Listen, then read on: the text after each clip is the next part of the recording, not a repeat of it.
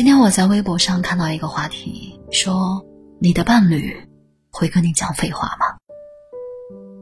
评论区火了，有人说结婚以后他好像就成了哑巴，他的回答永远是好的。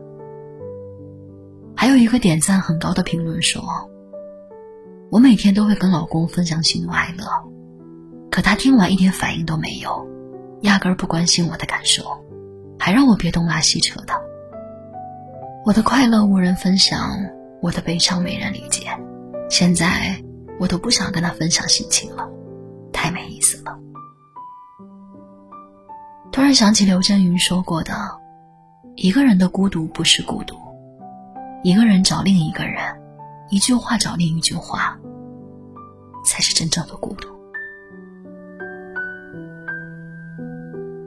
我想，可能你也曾有过这样的经历吧。当你满心欢喜的把喜悦分享给对方，却没想到得到的只是冷冷的一句“哦”。你把新买的裙子穿到身上，你让他看看，对方头都没抬就敷衍着说：“蛮好的。”你受了委屈，想要找他排解压力，可他还没听完就不耐烦的说：“谁没有压力啊？”想起应采儿和陈小春在录制节目的时候，每次应采儿说话，陈小春的回答就三个字：“哦，喂，哎。”然后应采儿很生气的跟他说：“你跟我讲话的时候，能不能不要总说语气词？”有网友做过一个调查，百分之八十情侣分手的原因，都是因为失去了分享的欲望。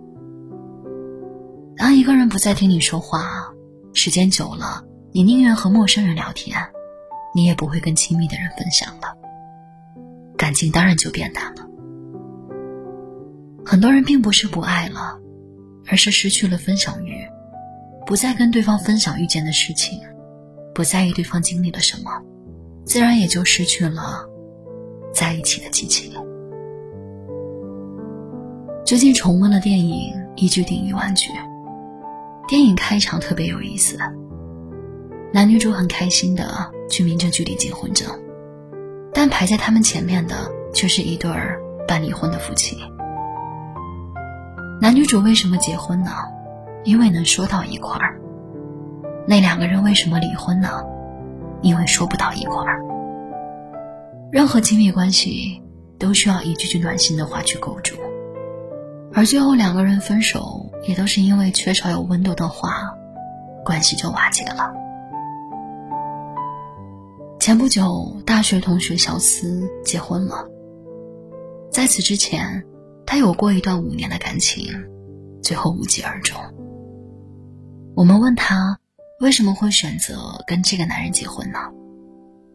他没有前男友帅，经济条件也一般，看起来挺木讷的。还是单亲家庭里长大的孩子，小四笑着说：“虽然他好像什么都挺一般的，但是我跟他有聊不完的话题。在一起两年多了，我们彼此不厌烦，一直有话聊。比起金钱，比起外貌，我更需要的是一个可以长久分享日常小事的人。所谓幸福，其实也很简单。”不过就是找一个能聊到一块儿去的人嘛。杨绛和钱钟书是典型的爱情模范。杨绛曾在书里描写过两个人说废话的场景。要是给你一件仙家法宝，你想要什么？我们都要隐身衣各披一件，同处遨游。玩的高兴时不免放肆淘气，惊动了人隐身不住。得赶紧逃！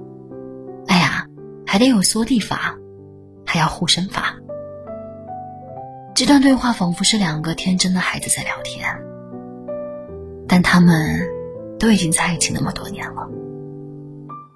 杨绛还在书里说：“一般我们出去散步呢，我就是爱说废话，我说很多废话。但钱钟书从来不觉得无聊，反而会把那些话记录下来。”无时无刻不拿出来回味。幸福的爱情一定是一个爱说，一个爱听。就像尼采问的一个问题：婚姻生活犹如长期的对话，当你要迈进去的时候，一定要先这样反问自己：你是否能够和那个人，在白头偕老的时候，仍然谈笑风生？从相恋到相濡以沫，这个过程并不容易。只有真正爱你的，才会不厌其烦的听你唠叨，并且乐此不倦的回应你的话。所以啊，珍惜那个愿意跟你说废话的人，因为在每一句话里都藏着信任、爱意、耐心，还有安心。电影《完美陌生人》里有一段经典对白：“怎么知道自己是不是爱上他了呢？如果你每天要跟他说上三十分钟的话，那就是爱上他了。那要是六十分钟呢？那你就是爱死他了。之后你们不再怎么交谈，说明你结婚了。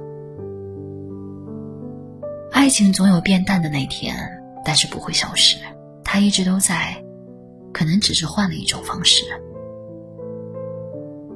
想想祖辈、父辈那个年代，没有手机，没有微信，没有社交软件，基本要靠写信交流。可实际上，他们也有不说话的时候。很多人感情一旦出现问题，就选择放手，却不知幸福都是靠磨合和耐心经营出来的。再相爱的伴侣，都会有彼此厌倦的那一天。那怎么去维持两个人的感情呢？在柴米油盐中保持仪式感，记住生日，记住纪念日，准备一点小惊喜。